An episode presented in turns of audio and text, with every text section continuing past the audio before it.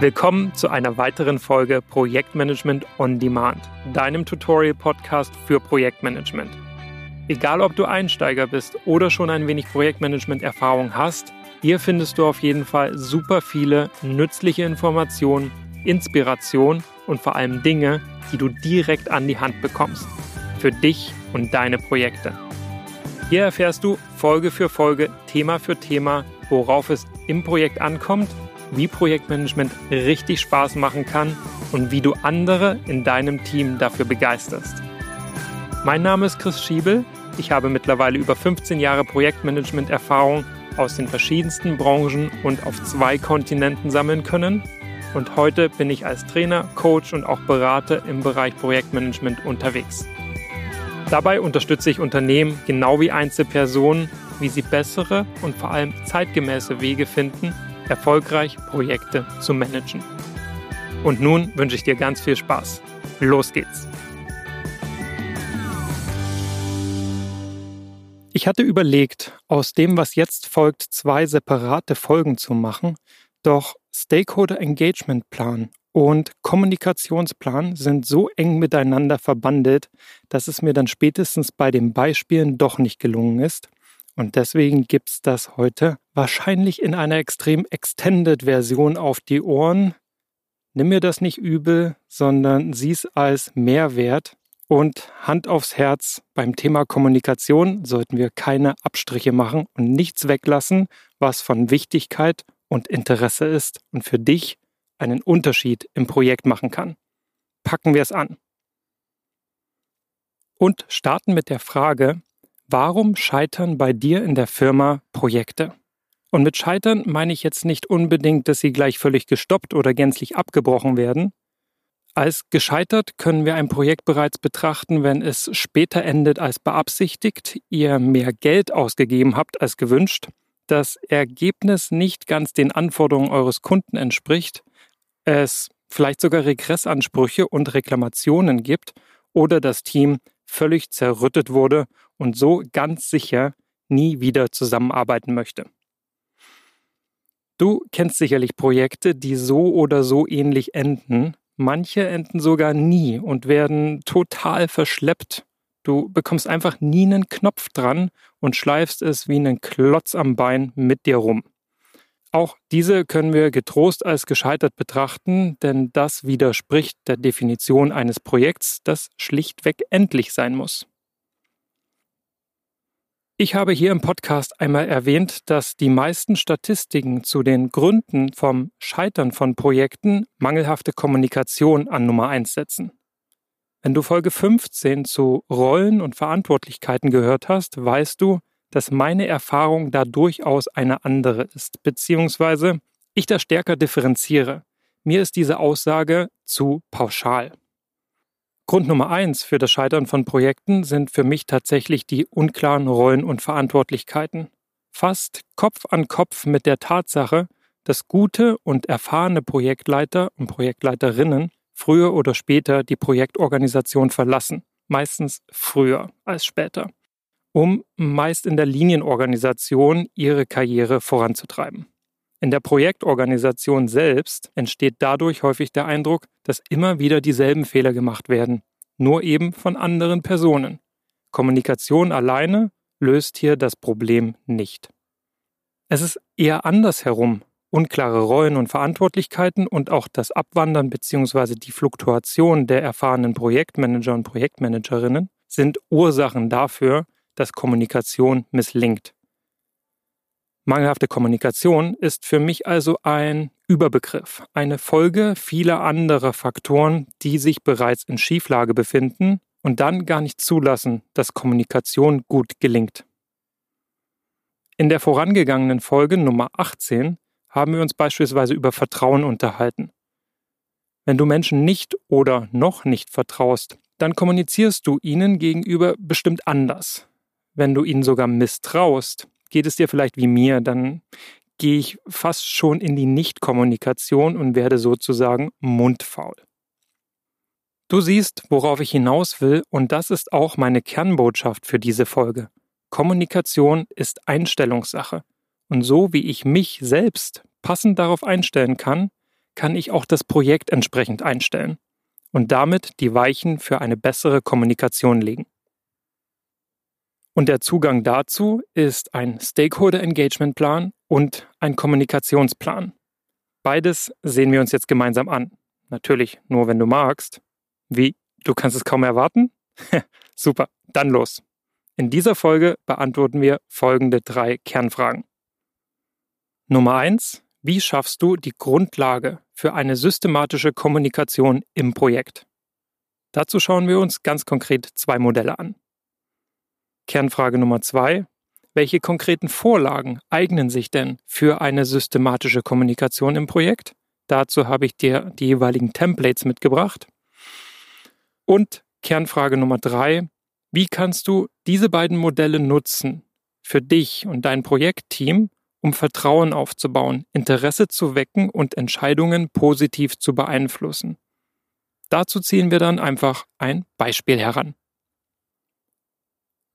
Stell dir vor, du hast in deinem Projekt alle maßgeblichen Stakeholder identifiziert und auch analysiert, beispielsweise so, wie wir das gemeinsam in Folge Nummer 5 gemacht haben. Dann kennst du jetzt Personen oder Personengruppen oder Behörden, deren Interesse in Bezug auf einen positiven Ausgang deines Projekts nicht sonderlich hoch ist, weil sie schlussendlich ganz andere Dinge auf ihrem Tisch und ihrer Agenda haben. Und du kennst auch Personen, deren Einfluss auf den positiven Ausgang deines Projektes gleichzeitig auch noch ziemlich groß ist. Wir erinnern uns beispielsweise gemeinsam an die Abteilungsleitungen, die ihre Ressourcen in dein Projekt entsenden sollen, oder auch dem Betriebsrat oder Zulassungsbehörden, für die du und dein Projekt lediglich ein Einzelschicksal sind. Manchmal hast du sogar Personen, die aktiv gegen dein Projekt arbeiten. Eine geschätzte Kollegin zum Beispiel war einmal damit betraut, die IT-Systeme und Prozesse in der Firma so umzustellen, dass sie allesamt DSGVO-konform sind. Wie beliebt, glaubst du, hat sie sich damit gemacht? Du siehst, manche Projekte müssen einfach umgesetzt werden, ohne dass dadurch der jetzt mega tolle Mehrwert oder das super geniale neue Produkt entsteht. Manche Projekte gibt es lediglich zur Vermeidung von Strafen, Kosten oder Abwendung von Schaden jedweder Art.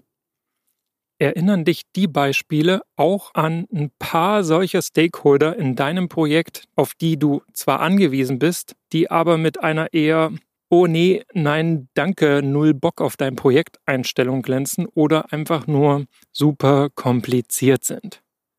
Sicher, oder? Perfekt.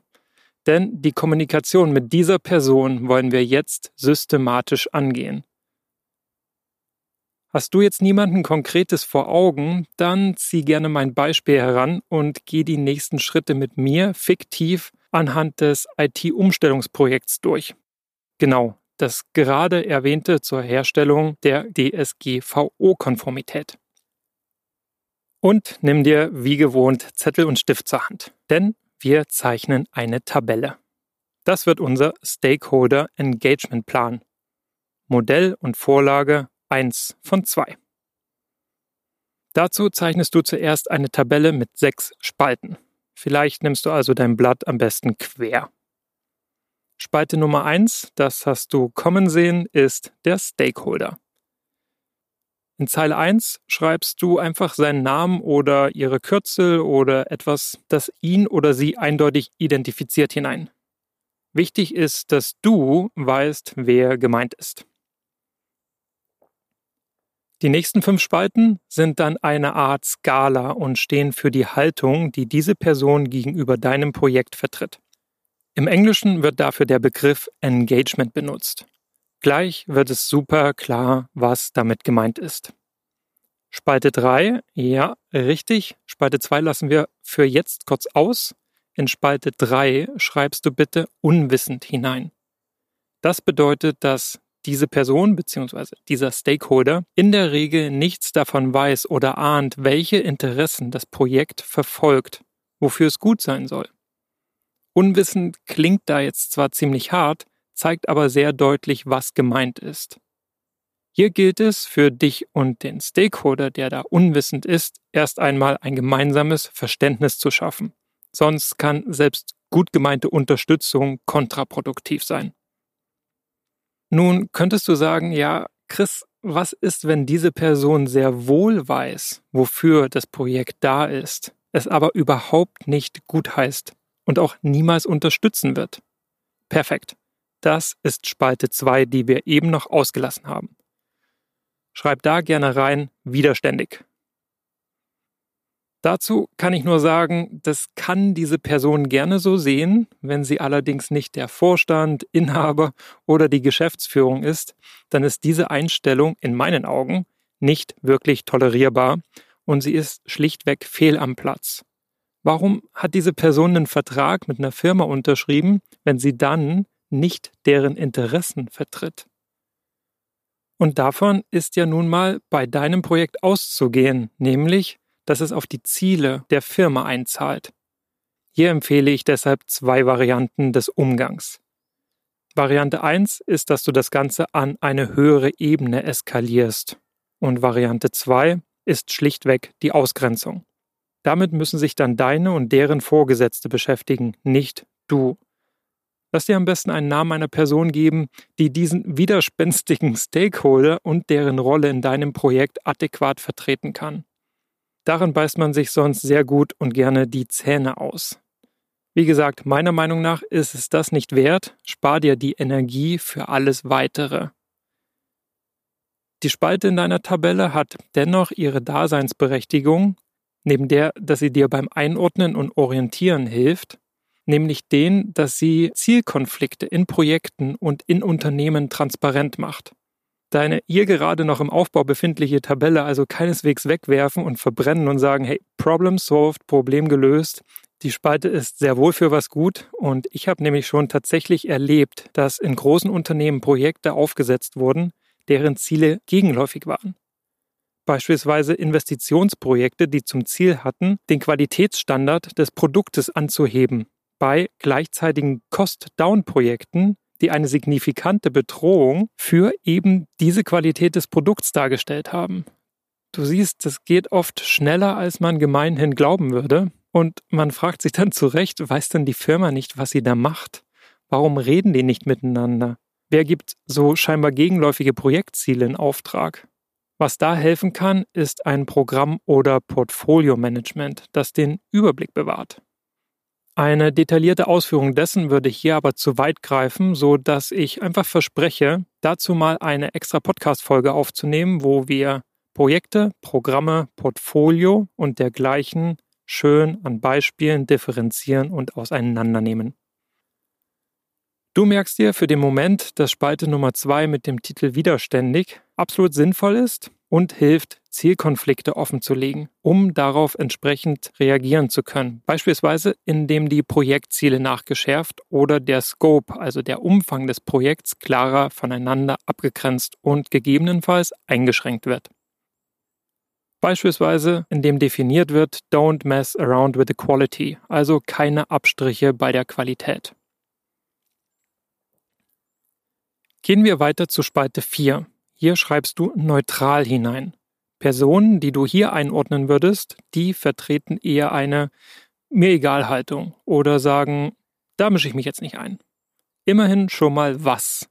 Gegenwind ist hier nicht zu erwarten, leider auch keine Unterstützung. Das wäre natürlich noch besser. Diese Stakeholder ordnest du der Spalte 5 zu. Hier schreibst du also bitte unterstützend hinein. Klar, was gemeint ist, oder? Die Person ist auf deiner Seite. Und dann bleibt noch Spalte 6. Die beschriftest du mit Ton angebend. Diese Personen sind Feuer und Flamme und unterstützen dich und dein Projekt nicht nur, sondern sie setzen sich auch aktiv bei anderen dafür ein. Sie haben verstanden, worauf das Projekt einzahlt, stehen voll und ganz dahinter und nehmen aktiv positiven Einfluss. Das sind deine Fürsprecher und Multiplikatoren. Schreib dir das gerne in Klammern dazu.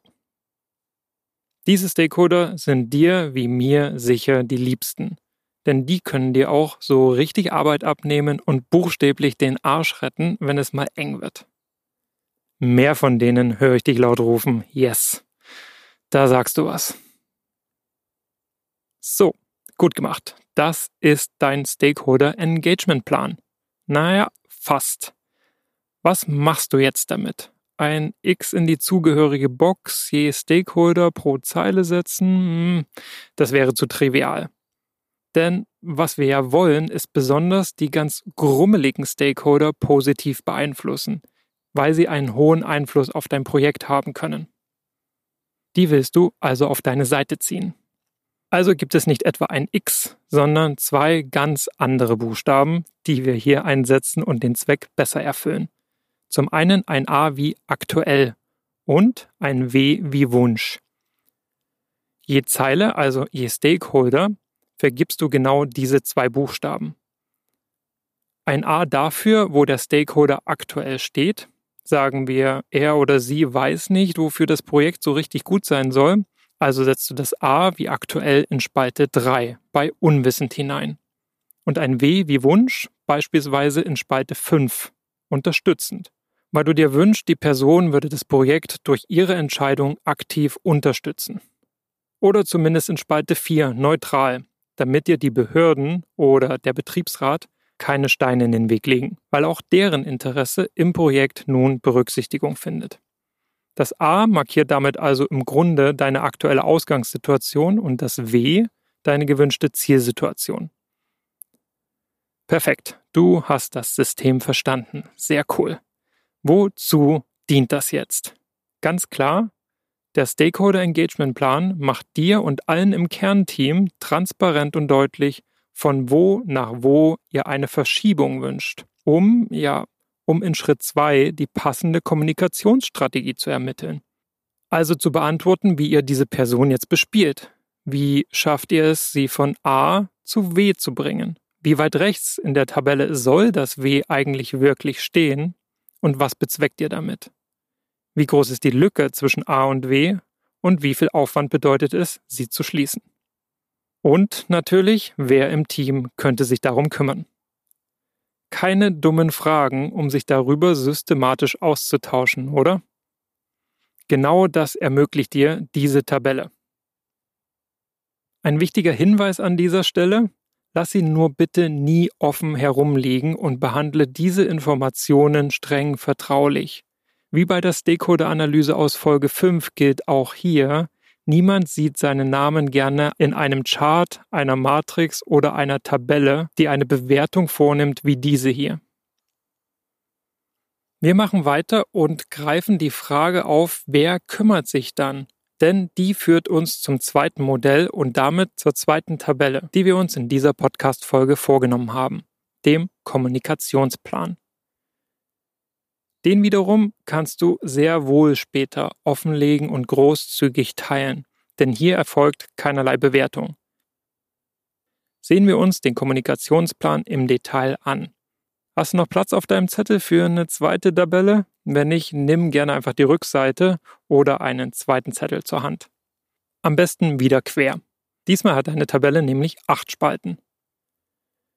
Spalte Nummer 1, welch Überraschung, der Stakeholder oder die Stakeholdergruppe als Klarnamen, um zu verstehen, wen genau du meinst.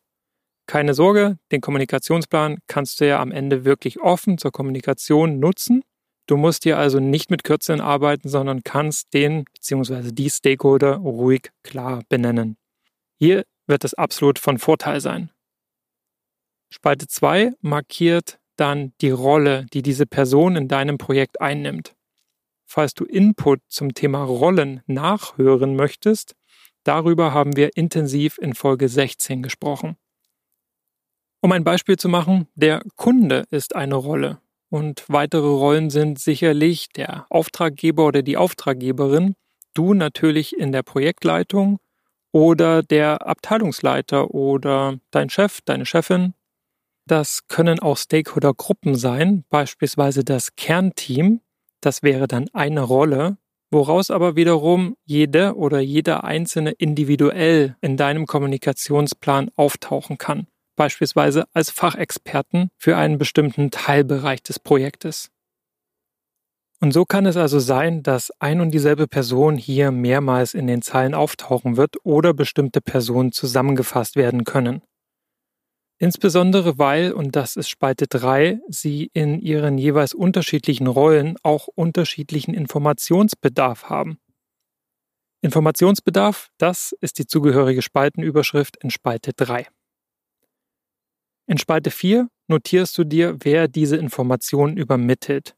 Sie trägt den Titel Verantwortlicher Sender. Entscheidend ist dann natürlich, und du ahnst es, wie oft diese Information, meist in aktualisierter Version, dieser Person zugehen sollte. Die Kommunikationsfrequenz dafür bestimmst du in Spalte Nummer 5. Wie oft soll bzw. muss diese Person also geupdatet werden? Das Format, also ob du diese Info beispielsweise via E-Mail rausschickst oder extra ein Meeting einberufst oder ein kurzes Anpingen via SMS oder Chat genügt, das definierst du in Spalte Nummer 6 mit dem Titel Kommunikationsformat. In der Spalte 7 kommt dann das Startdatum, also ab wann die Kommunikation beginnen wird. Und in Spalte Nummer 8 bis wann ihr der Frequenz folgend die definierte Information entsprechend verteilt.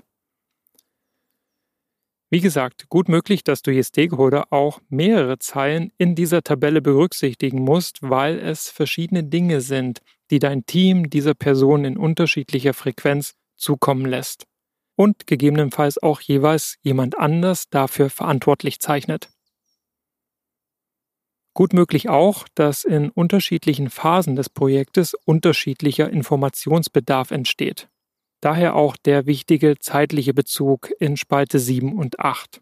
Du wirst sehen, da kommt einiges zusammen. Und das mit Recht. Das Projektmanagement Institute, von dem diese Tabellen hier stammen, geht sogar so weit zu sagen, dass ein Projektleiter bzw. eine Projektleiterin 90 Prozent der Zeit mit Kommunikation verbringen sollten. Starkes Statement, oder? Damit du beides, den Stakeholder Engagement Plan und den Kommunikationsplan noch besser greifen kannst und sie schön praxisnah daherkommen, sehen wir uns nun gemeinsam ein Beispiel an. Damit werden dann die Tabellen auf deinem Blatt noch wirkmächtiger und deutlich, wie sie ineinander greifen. Noch ein Grund, diese Folge hier nicht auseinander zu zupfen und zwei daraus zu machen. Steigen wir ein ins Beispiel. Nehmen wir an, du leitest das IT-Projekt zur Umstellung des Systems in Bezug auf DSGVO-Konformität. Und der IT-Leiter ist zunächst einmal recht neutral dem Thema und Projekt gegenüber eingestellt, weiß grob, worum es geht und über die Notwendigkeit Bescheid, ahnt aber schon, was da für ein Aufwand auf ihn und seine Mannschaft zukommt. Der IT-Leiter kann den Umfang und Aufwand des Projekts noch nicht so richtig greifen und überblicken und schiebt die Gespräche zur Systemumstellung daher eher auf die lange Bank. Zumal er und sein Team aktuell eh schon genug zu tun haben. Die Gefahr besteht also für dich und dein Projekt, dass er in Richtung Widerstand abdriftet.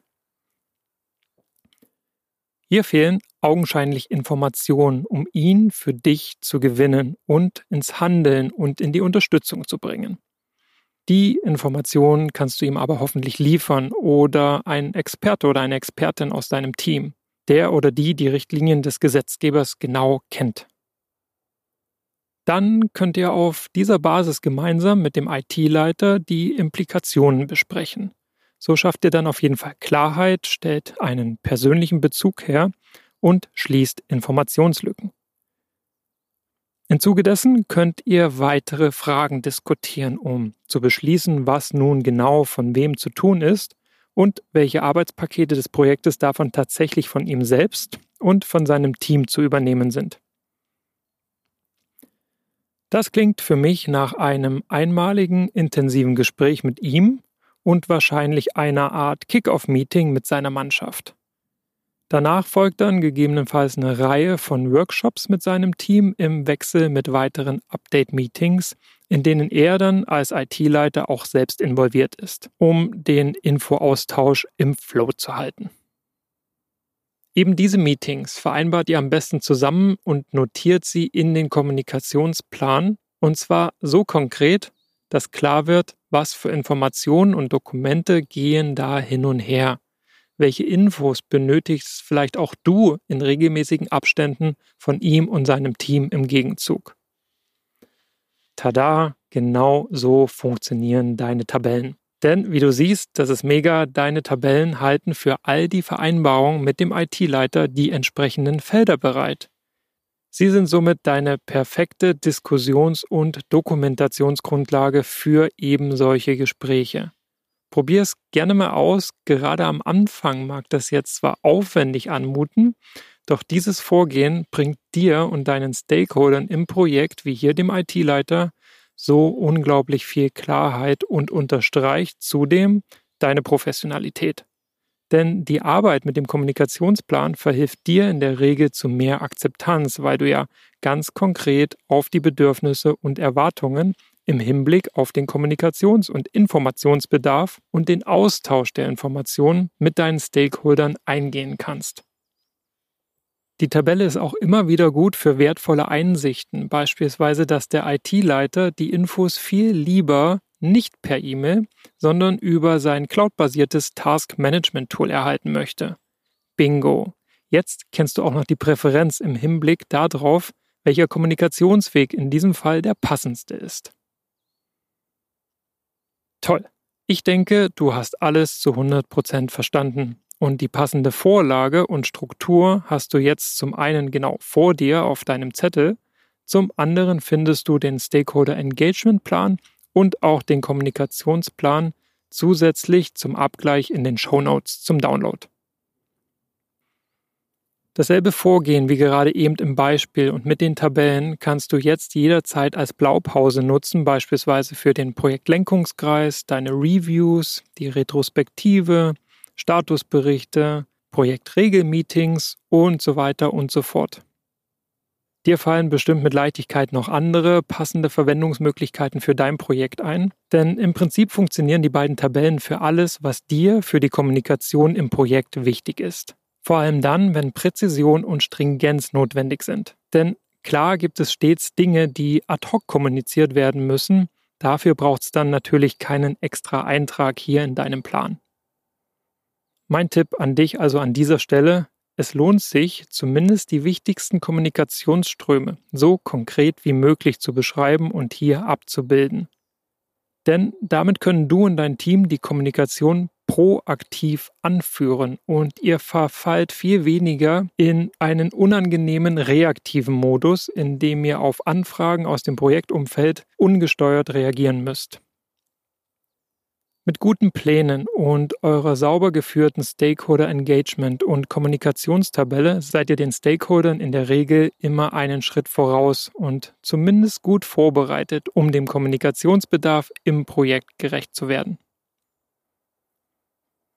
Danke, dass du bis hierher durchgehalten hast in der extra langen Folge. Wie gewohnt an dieser Stelle der Hinweis auf meine Online-Live-Events, in denen natürlich das Thema Kommunikation nicht zu kurz kommen wird. Melde dich gern dafür an, um gemeinsam zu den Erfolgsfaktoren im Projekt zu reflektieren und zu erleben, wie du einen Unterschied machen kannst, damit dir Projekte richtig gut gelingen. Für den Moment sage ich meinen Dank für deine Aufmerksamkeit und dein Vertrauen. Danke auch für all das positive Feedback, das mich erreicht und das mir zeigt, dass du hier hilfreiche Inhalte von mir vermittelt bekommst, die dir in deinem Projekt tatsächlich nützen. Das ist überragend und motiviert mich natürlich auch ab und an, wie in dieser Folge, die Extrameile zu gehen. Dir und deinem Team auf jeden Fall viel Erfolg mit den zwei Plänen hier aus dieser Folge. Und wir hören uns dann in Folge Nummer 20. Darin geht es um den Umgang mit Dauerstress im Projekt und wie du dennoch leistungsfähig bleibst, also einen gesunden und souveränen Umgang mit Stress im Projekt finden kannst. Bis dahin, dir nur das Beste und auf zur Brillanz.